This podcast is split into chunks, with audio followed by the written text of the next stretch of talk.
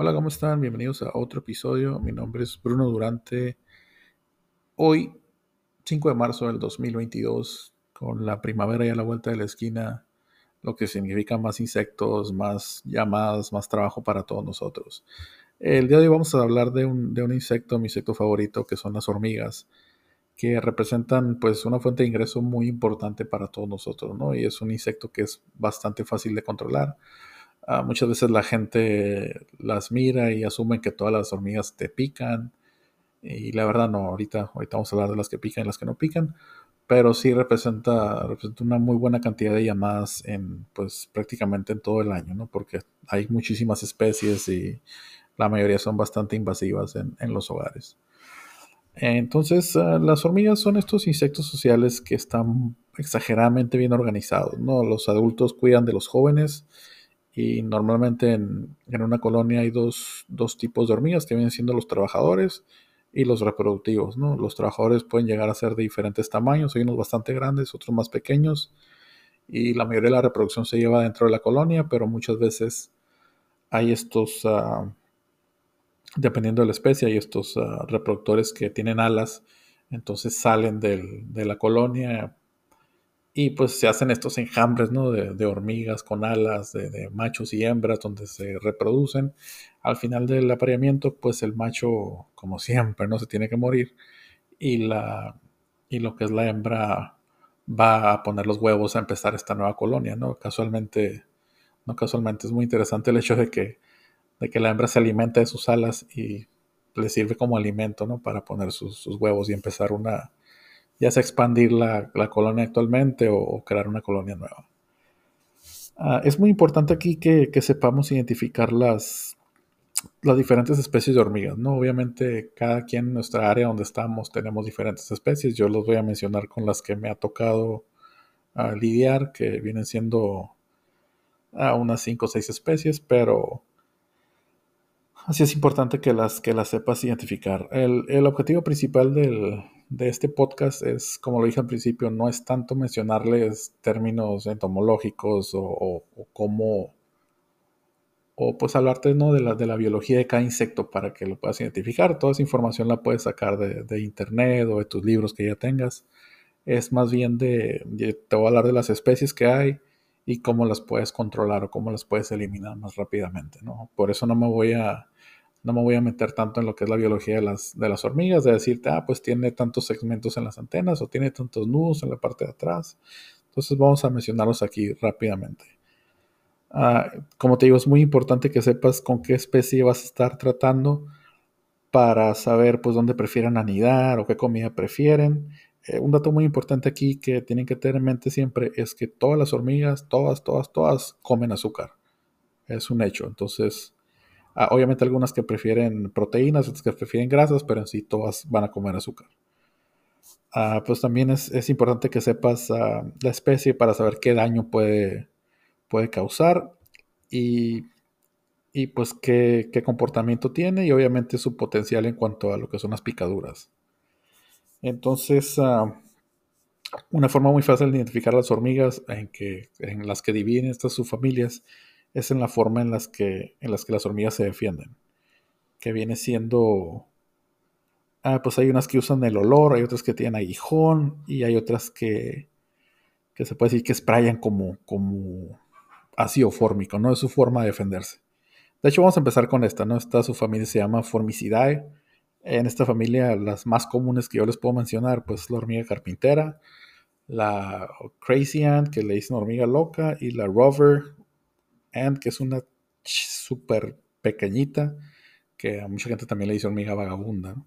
Entonces vamos a empezar por la carpintera, por la primero. Por la primera. Esta hormiga se le llama. Mm, ¿Cómo te puedo decir? Pues polimórfica, ¿no? Que no todas las hormigas son del mismo tamaño. Hay unas que son más grandes que otras.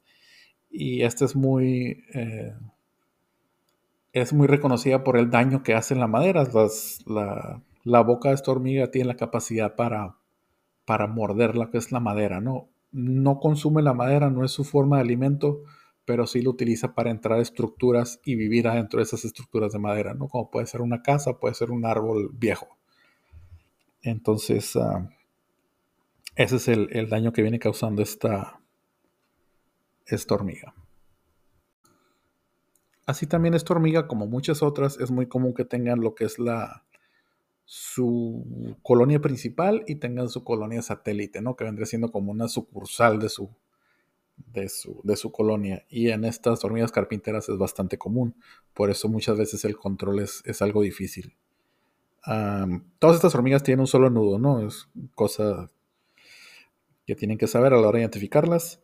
Ah, otra hormiga, pues es, muy común la hormiga, la hormiga loca, que, que, se le llama así por su comportamiento tan, tan errático que tiene, ¿no? Que se mueve así en formas exageradas, uh, tiene las antenitas muy largas para que la puedas identificar, pero no ocupas, ¿no? O sea, cuando miras cómo se está moviendo, ya sabes que, que es ese tipo de hormigas. Y el otro tipo de hormiga que está aquí es la, la rover, que es la que es milimétrica, así bastante chiquita. Es muy común aquí en California, ¿no? Muchas veces las personas te hablan de, tengo unos animalitos chiquitos, no sé qué son, negros, y ya cuando vas tú ya identificas que es esta hormiga. Entonces, para aquí toda la gente que me escucha en Estados Unidos. El producto que yo siempre uso para esta hormiga es Max Force de Bayer, Max Force Quantum se llama, que es como esta mielecita transparente que ya viene con sus estaciones, nomás las pones ahí, normalmente salen en la cocina, es muy común que salgan en la cocina. Entonces pones aquí estas gotitas adentro de estas estaciones y se las colocas ahí, casi siempre están cerca del área del zinc. Entonces nomás las pones ahí arriba, nomás trata de cuando mires un scout que anda por ahí, trata de, ponérselas ahí cercas y ya va a encontrar la, gotita de miel y va a empezar a venir todas ahí a comerla. Pero eso es nomás para, pues para que te acabes a los que están dentro de la casa, no muchas veces, no muchas veces, es siempre recomendable que hagas el tratamiento exterior buscando de dónde vienen estas hormigas. Otra familia que tenemos es la Dolichoderinae que las hormigas en esta subfamilia pues usan más que nada una defensa química, ¿no? Que es una secreción de su glándula anal que secreta este mal olor. Ah, la hormiga más común aquí es la hormiga argentina, que pues eh, he leído, de hecho he mirado en videos cuando se están peleando con otras hormigas que les, que les secretan este, este, químico en, la, en, las cabezas a otras hormigas, ¿no? Y sí las afectan bastante. A pesar de no tener aguijón, sí son este aparte, perdón, a pesar de no picar, de no ser una, de no representar una, amenaza para las personas, sí son bastante invasivas porque atacan en, números bastante grandes, ¿no? Es, es una, es, increíble la cantidad de hormigas que, se pueden acumular en una colonia de esta, de esta especie. Eh, incluso pueden llegar a anexarse con otras colonias, ¿no? Si no están juntas, o por ejemplo, no, no estoy diciendo que, así es.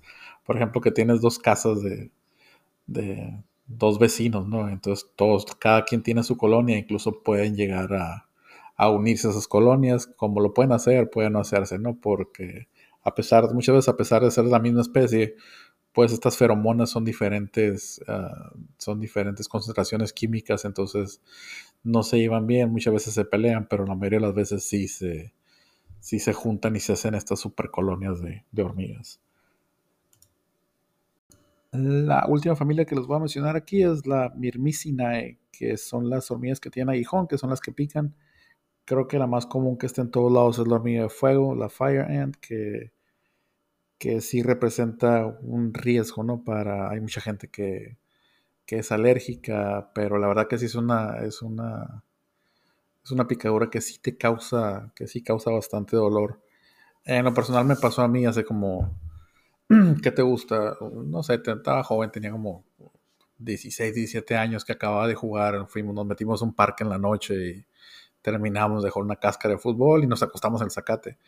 Y cuando menos nos dimos cuenta, estábamos llenos de hormigas. Y lo curioso de estas hormigas es que todas te pican al mismo tiempo. Entonces, no sé cómo se hablan entre ellas para ponerse de acuerdo, pero el piquete lo sentías así inmediato en, todas las partes del cuerpo.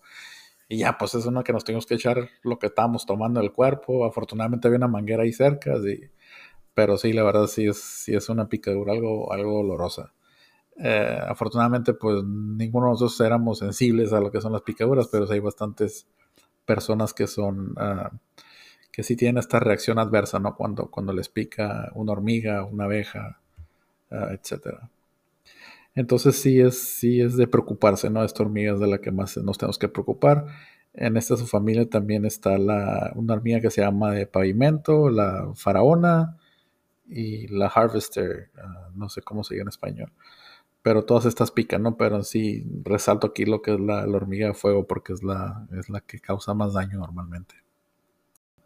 Muy bien, entonces vamos a lo que ya sería el tratamiento de estas hormigas, ¿no? Que normalmente es muy, es muy común, es muy parecido el, mismo tratamiento con, con, la mayoría de las especies de hormigas. Ah, un punto aquí que tengo que resaltar es que si no has escuchado el primer y segundo episodio del podcast, te recomiendo que lo hagas porque mencionamos este, términos que se utilizaron ahí, por eso se hizo cronológicamente para estar todos en la misma, en la misma página. Les... Eh, Vamos a recapitular poquito aquí. Les mencioné en ese episodio, hablamos de los productos que son repelentes y no repelentes. Mi recomendación para las hormigas es que siempre utilices un producto no repelente. Fipronil de preferencia por su, por su efecto de transferencia. Cebos, muy importante siempre con, con lo que son las hormigas. Un problema que se da muy común es que si tú utilizas un producto repelente que viene siendo cualquier uh, sintética, las, las, y no, obviamente que si lo haces encima de la colonia y la, pues obviamente la vas a matar, ¿no? Pero muchas veces es el caso en que no tienes acceso a la colonia o no la encuentras y solamente puedes sprayar cierta cantidad de hormigas.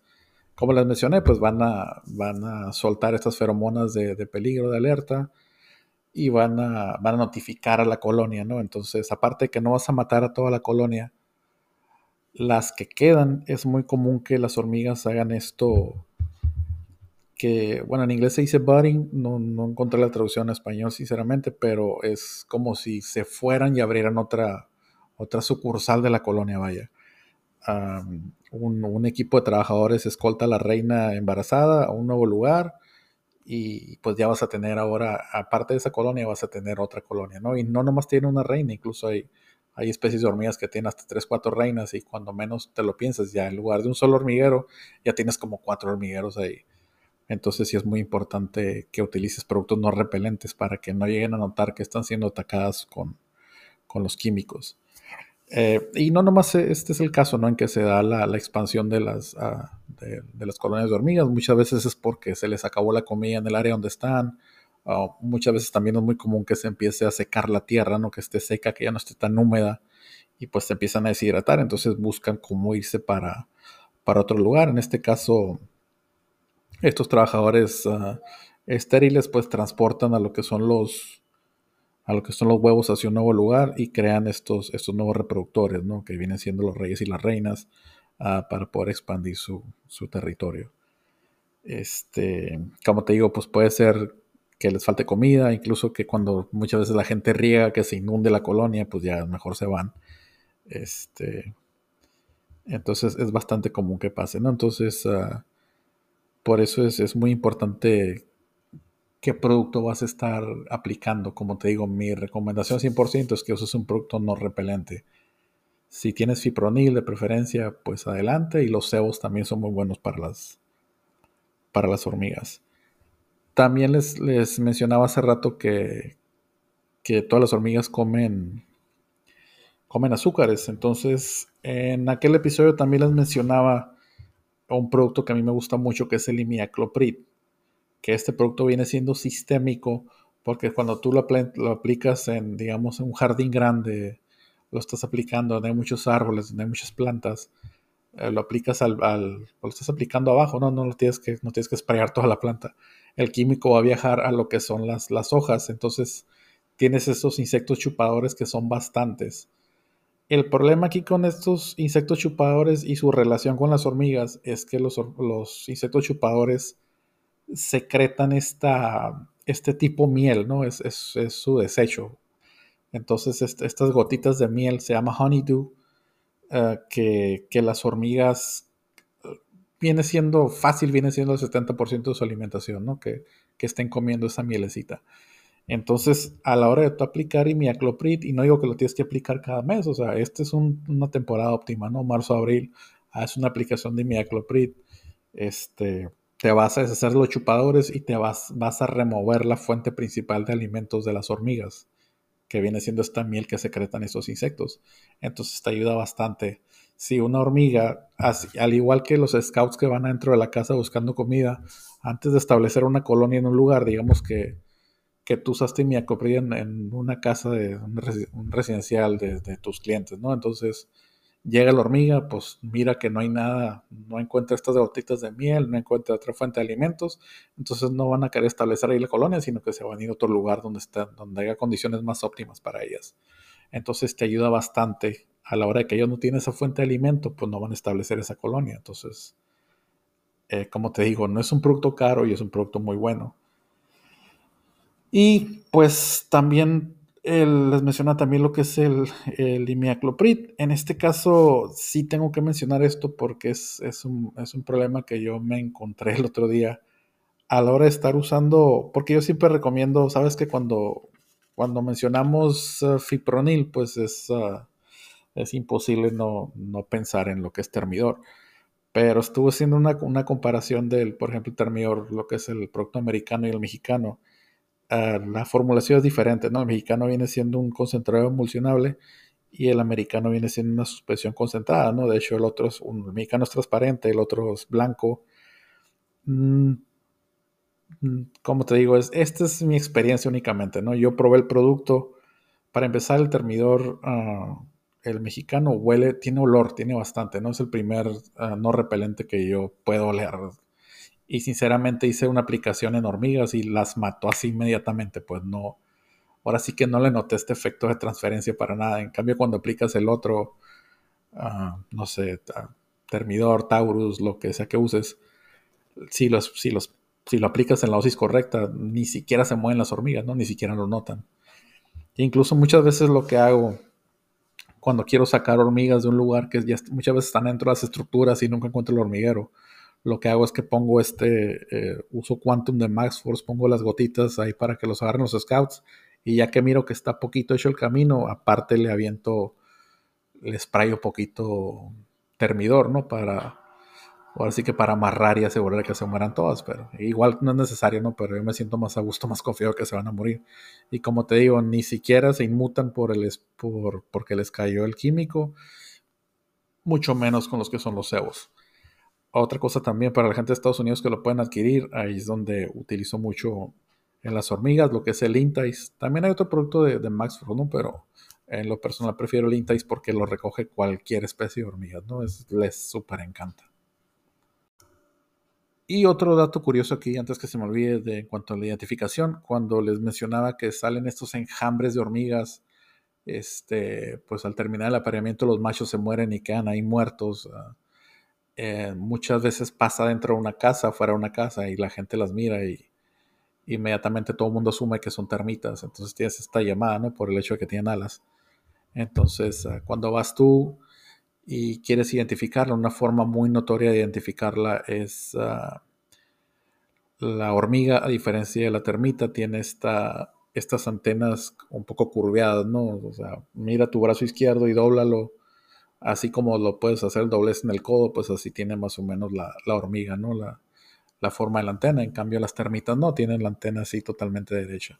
Otra forma en que las puedes identificar también es la cintura. Las, ah, las hormigas tienen, son bastante cinturadas, en cambio las termitas no son totalmente así, así planas. Los menciono porque sí es, un, es una forma muy común en que la gente se, se equivoca, sobre todo cuando miran hormigas en una ventana, ¿no? Muy cerca de la estructura, pues ya piensan que son termitas muchas veces sí lo son, entonces por eso es, es, ah, es bueno que sepas cómo, cómo notar las diferencias entre las dos especies.